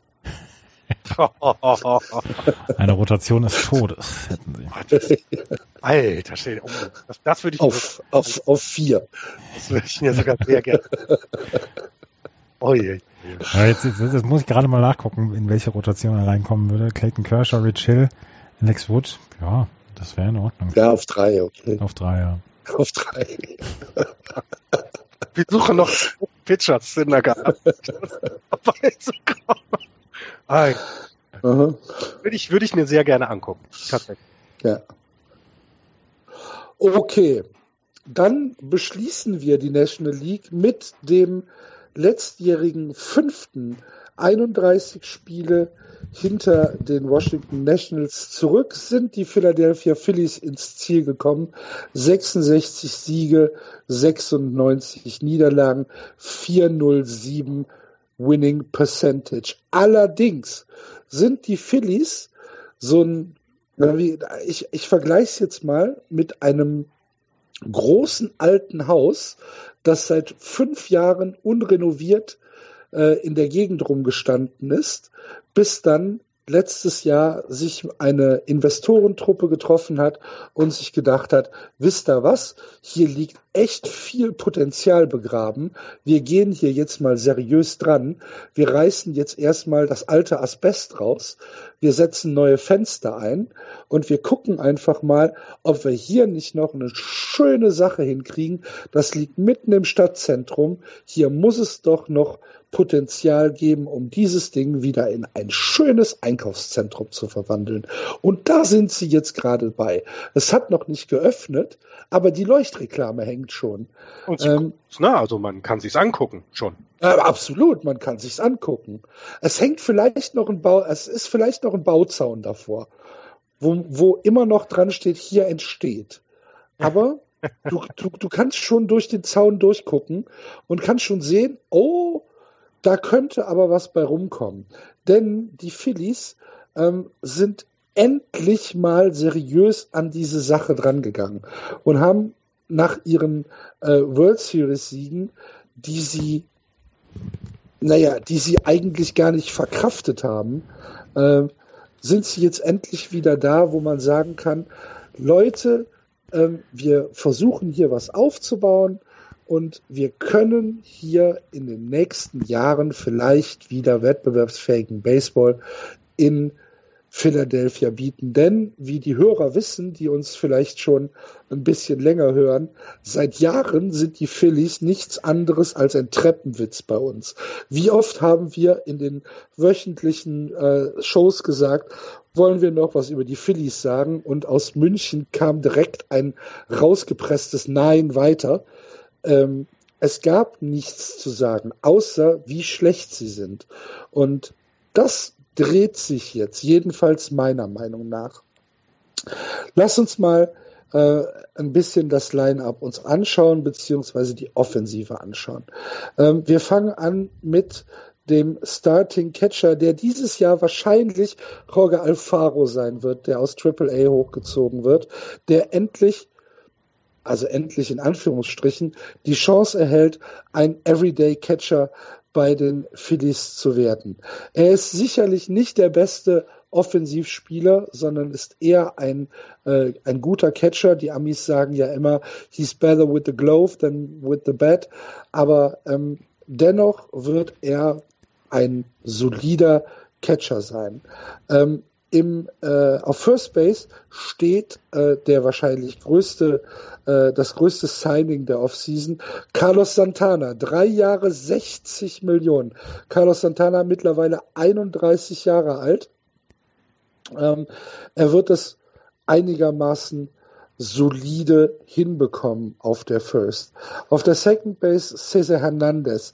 Cesar Hernandez ähm, relativ unterschätzter Spieler, äh, hat allerdings, wenn man äh, sich seine Statistiken mal anguckt, ähm, tatsächlich in bestimmten äh, Werten Top 10 Qualitäten und zwar nicht National League Top 10 Qualitäten, sondern MLB ähm, äh, Top 10 Qualitäten. Ähm, er ist zum Beispiel jemand mit sehr, sehr großer Plate-Disziplin. Er ist jemand, der ähm, die Bälle sehr kontrolliert äh, per, per, per Groundball äh, auf Base bringen kann. Äh, ich glaube, dass äh, Cesar Hernandez ein Spieler ist, von dem wir in der Zukunft noch einiges hören werden. Äh, Third Base ist äh, Michael Franco, ist vielleicht die schwächste Position im gesamten Line-up der Phillies, obwohl man sagen muss, dass Franco erst 25 ist und da sicherlich noch Potenzial hat, sich zu entwickeln. Shortstop ist äh, Crawford, ähm, also JP Crawford, müssen wir mal schauen, äh, halte ich jetzt auch für nicht den schlechtesten Shortstop in der National League. Ähm, wenn wir ins äh, Outfield gehen, haben wir links Rhys Hopkins. Äh, Rhys Hopkins hat äh, eine relativ schlechte 2017er Saison gespielt, ähm, hat allerdings eine unglaublich gute äh, oder beziehungsweise amazing, wie die Amerikaner sagen, Statistik, hat ein 158er Wins above Replacement und ein, ein Barbip von Punkt 241. Ähm, muss man auch so erstmal hinkriegen. Im Centerfield Odubel Herrera hat äh, sieben Jahresvertrag unterschrieben. Äh, Herrera, der äh, auch äh, eine relativ ja, bisher eine Enttäuschung war, hat anscheinend das Vertrauen der Franchise und er hat genauso viel Vertrauen in die Franchise, dass er sagt, okay, hier wird was aufgebaut. Äh, das Right Field wird sich Aaron Alter mit Nick Williams teilen. Aaron Alter halte ich hier für die bessere Wahl. Ähm, wenn wir uns die Starting Rotation angucken, dann sind da sicherlich ein paar Fragezeichen. Aaron Nola, äh, Jared Eichhoff, Vince Velasquez und dann äh, gibt's äh, ein Battle um die nächsten äh, Spots zwischen Ben Lively, Nick Pivetta und Jake Thompson. Ähm, das ist ja, das ist nicht das Beste, was wir haben, aber es ist in dieser National League East auch nicht das Schlechteste. Ich finde es sehr solide und ich finde einfach, dass die Phillies hier den richtigen Ansatz gehen, dass sie nicht sagen, ähm, wir, wir müssen jetzt hier mit aufgepimpter Star, Star Power äh, Geld raus, rauspressen. Wir werden dieses Jahr ähm, keine, keine äh, Playoff-Ambitionen haben. Wir gehen das jetzt relativ locker an und werden uns einfach noch die ein oder zwei Jahre Zeit lassen, bis wir dann wirklich wieder oben angreifen können.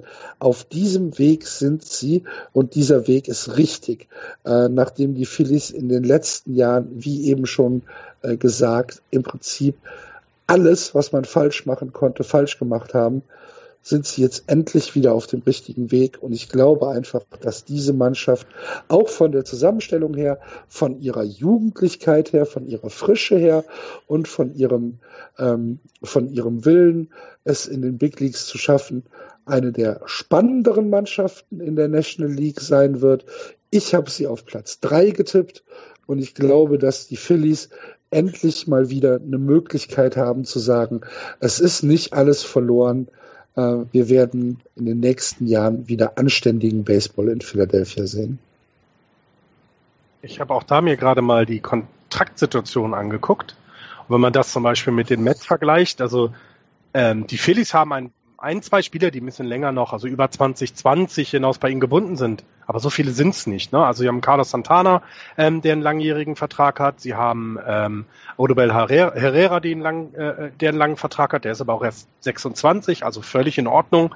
Ähm, auch da, was du sagst, dieses, dieses Bild von Under Construction, das ist ein großes Schild, ein großes Bauschild und man sieht so im Hintergrund schon die ersten Stücke des Gebäudes, die richtig gut aussehen. Und ich glaube, die Phillies haben also wir werden in den nächsten Jahren eine geile, geile Konferenz, äh, Division hier haben, wenn sich die Braves und die Phillies um die, äh, um den Platz eins äh, äh, streiten. Das wird noch richtig gut werden. Und ähm, die sind auf einem ganz tollen Weg. Sie haben gelernt aus den letzten Jahren. Und in diesem Jahr sehe ich sie bei Also Over-Under haben sie ähm, Over-Under haben sie 75,5. Ich würde dann auch dieses Jahr Under gehen, hätte aber nichts dagegen, wenn es Over ist. Und bei mir landen sie auf Platz 4, äh, aber auch nur, weil ich die Mets noch ein kleines Stückchen stärker sehe. Aber alles gut bei denen. Es gab bei den Philadelphia 76ers, der Basketballmannschaft, gab es den Spruch Trust the Process. Ähm, die waren auch lange Jahre wirklich am Boden und sind jetzt so langsam beziehungsweise sind jetzt auf dem Weg in die Playoffs bei der, in der NBA und so langsam zahlt sich das alles aus. Ich glaube, die Philadelphia Phillies sind die nächste Mannschaft aus Philadelphia, die, äh, bei denen sie, bei der sich das auszahlt. Ich finde die Verpflichtung von Carlos Santana, finde ich schon sehr, sehr gut. Ähm, es ist auf jeden Fall ein Vorgriff, beziehungsweise ein Anzeichen dafür, dass die Phillies sagen, der Weg, beziehungsweise die, die, die Dauer, bis, bis wir in Contention sind, wird nicht mehr so lange sein, weil drei Jahre 60 Millionen, die haust du nicht für jemanden wie Carlos Santana raus, wenn du erst in fünf Jahren wieder wettbewerbsfähig sein möchtest. Die haust du raus, wenn, wenn du nächstes, spätestens übernächstes Jahr ähm, dann in Contention sein möchtest, um dann auch Playoff-Plätze. Und deswegen ähm, war das für mich ähm, so das Zeichen, ja, die Phillies haben, haben Bock drauf, jetzt schon was zu erreichen, beziehungsweise besser zu werden und dann im nächsten Jahr wieder vielleicht sogar voll anzugreifen. Dazu gibt es nach wie vor immer noch Diskussionen darum, ob vielleicht Jake Arrieta nach Philadelphia wechseln soll. Ja. Äh, was bitte? Ja. Das war auch eine Frage von den Hörern, genau. Also auch Lance Lynn ist, der ist aber jetzt ja zu den äh, zu den Twins, glaube ich, war es, ja. ne? Das, mhm. Äh, also das war genau eine Frage, kann es sein, dass sie den noch holen? Ich will, also wie würdet ihr das bewerten? Können wir ja nochmal so reinwerfen. Ich würde es, ich würde es gar nicht so schlecht finden, weil jemand wie Arietta kann dir die nächsten drei Jahre immer vernünftige Leistungen bringen. Und äh, ich glaube, so, so gut, der, also der Markt ist jetzt im Moment so gut, dass du ihn vielleicht nicht zu teuer bezahlen musst. Also wenn die Chance da ist, sofort holen. Allerdings halt nicht für einen Einjahresvertrag, dann, dann macht das keinen Sinn. Äh, wenn du sagst, äh, du kriegst ihn für drei Jahre, dann würde ich es auch machen und dann ähm, wäre das ein weiteres Puzzleteil und würde die ganze Geschichte vielleicht dann noch ein wenig, ähm, wenig ja, verkürzen, diesen Prozess ähm, um in Contention wieder reinzukommen. Aber ähm, also ich habe sie dieses Jahr erst auf Platz 4, weil ich, wie gesagt, auf dem Bandwagon im Moment die Zügel in der Hand habe, was die Atlanta Braves angeht. Aber ähm, ich glaube schon, dass wir nächstes Jahr mit den Phillies werden rechnen müssen. Und ich glaube, dieses Jahr vielleicht dann bis Division, aber nächstes Jahr könnte es wirklich richtig lustig werden mit dieser ähm, National League East. Mit Atlanta dann einem Jahr weiter, mit den Philadelphia Phillies einem Jahr weiter. Ähm, dann die Washington Nationals nach wie vor. Und ich glaube schon, dass wir ähm, uns in ein, zwei Jahren darüber ähm, durchaus Gedanken machen können, dass wir ähm, hier die Phillies in die Playoffs bringen. Ja, ähm, zu Jake Arrieta noch drei Jahre 50 Millionen. Dafür nehme ich ihn. So, ja, würde ich, ah, das ist ja, das ist ja ein Schnapper. Also. Na, ich weiß nicht, aber dafür nehme ich ihn. Drei Jahre 70 Millionen nehme ich ihn nicht. Ja, die Phillies können sich leisten vom Salary die nächsten drei Jahre her. Die haben eben nicht äh, zu wenig Geld gebunden und haben genug ähm, Prospects umzutraden oder um die hochzuziehen. Ähm, doch, würde ich noch machen würde ich noch machen. Starting Pitching ist das, also glaube ich, ist das Schwierigste, was du dir selber hochziehen kannst. Also du musst eben so Glück haben, wie es mal, nimm jetzt einen Bamgarner oder nimm wir einen Syndergaard oder sonst was. Das ist ja nicht jedes Jahr so, dass du, dass du diese starken Starting Pitcher, die Franchise-Spieler werden, ähm, hochziehst. Deswegen, wenn du so jemanden dazu holen kannst, mach das auf jeden Fall. Ich würde es auch für das äh, mehr Geld machen. Also was die, was die Phillies ja schon über die letzten Jahre immer sehr, sehr gut gemacht oder was, was auffällig ist, dass halt dieses Farmsystem äh, in Philadelphia anscheinend richtig gut fun funktioniert. Da sind eine Menge qualitativ hochwertiger Spieler rausgekommen. Äh, nimm Rhys Hopkins, äh, Ken Giles, äh, hat äh, für, für das Farmsystem der Phillies äh, gespielt. Aaron Nola natürlich auch, ne? Starting Pitcher. Ähm, du hast JP Crawford, ähm, du hast äh, aktuell hast du äh, sechs Spieler, äh, die äh, unter den äh, America's Top 100 Prospect äh, sind, die äh, äh, in Philadelphia unter Vertrag sind. Äh, das ist eine ganze Menge und dieses System in Philadelphia scheint wirklich zu funktionieren. Ich äh, bin mir fast sicher, dass das in den nächsten Jahren auch so bleiben wird. Die Farm ist tief. Ähm, du hast hier Möglichkeiten, äh, auch Trade Chips einzusetzen, dass du halt sagst, pass auf, wir haben hier zwei Top 100 Prospects. Ähm, ich verstärke mich von mir aus auch in der ähm, in der Trading Deadline äh, zur Trading Deadline nochmal und das kannst du nächstes Jahr in der Offseason auch nochmal einsetzen. Ich gehe voll mit und sage, die Philadelphia Phillies sind so an der Kante zur Wettbewerbsfähigkeit.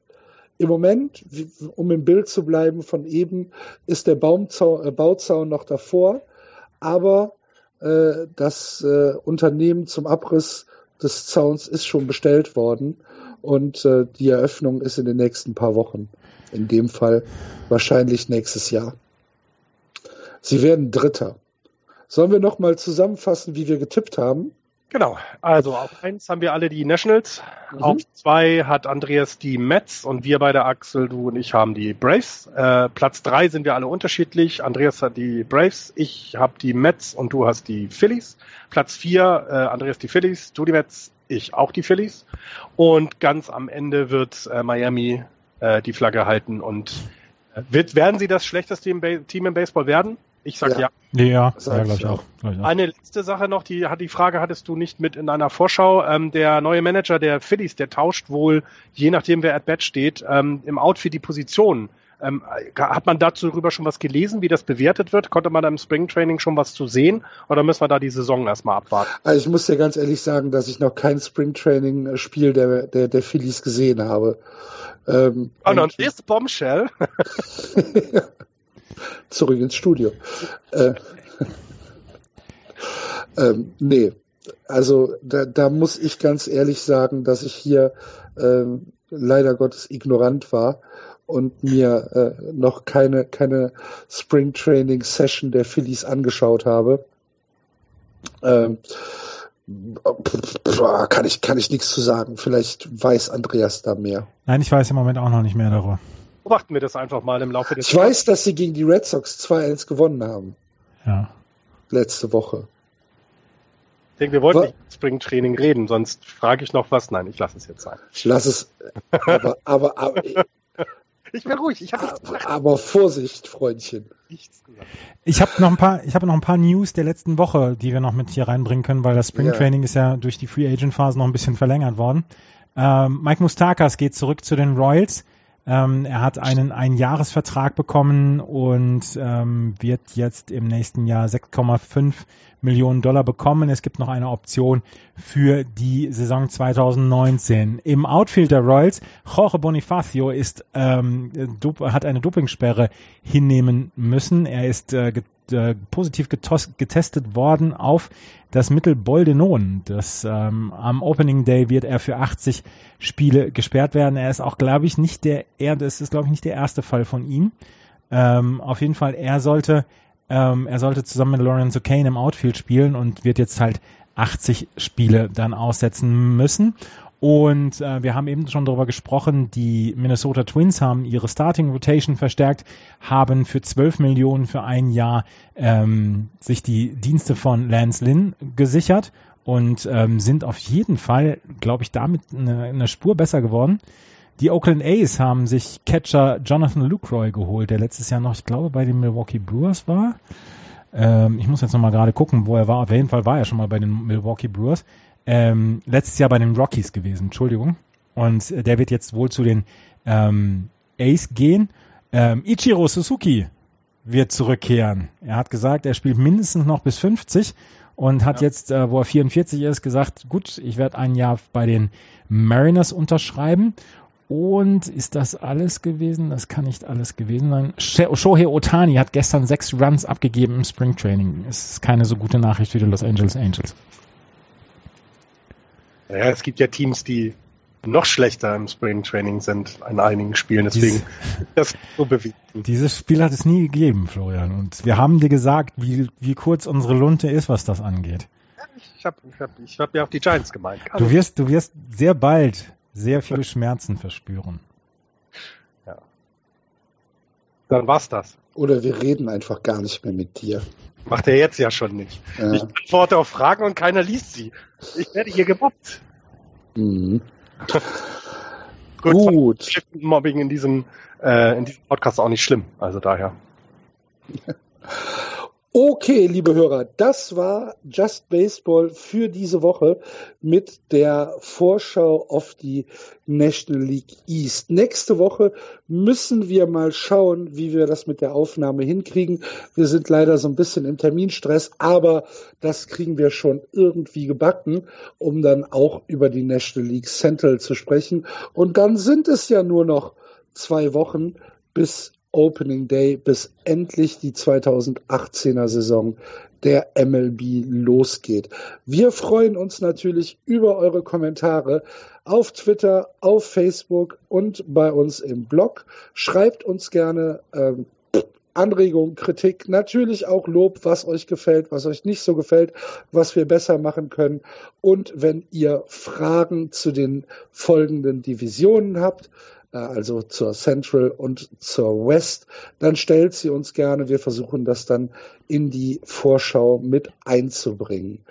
Falls ihr uns was Gutes tun wollt, im Blog gibt's einen kleinen Spendenbutton, wenn ihr uns helfen wollt, dass wir mit einer schwarzen Null aus der Saison rauskommen.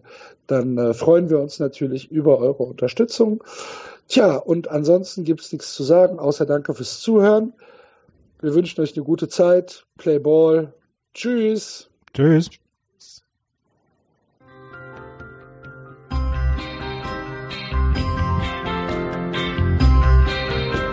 Das war Just Baseball. Ihr findet uns auf justbaseball.de, bei Facebook, bei Twitter und natürlich bei iTunes.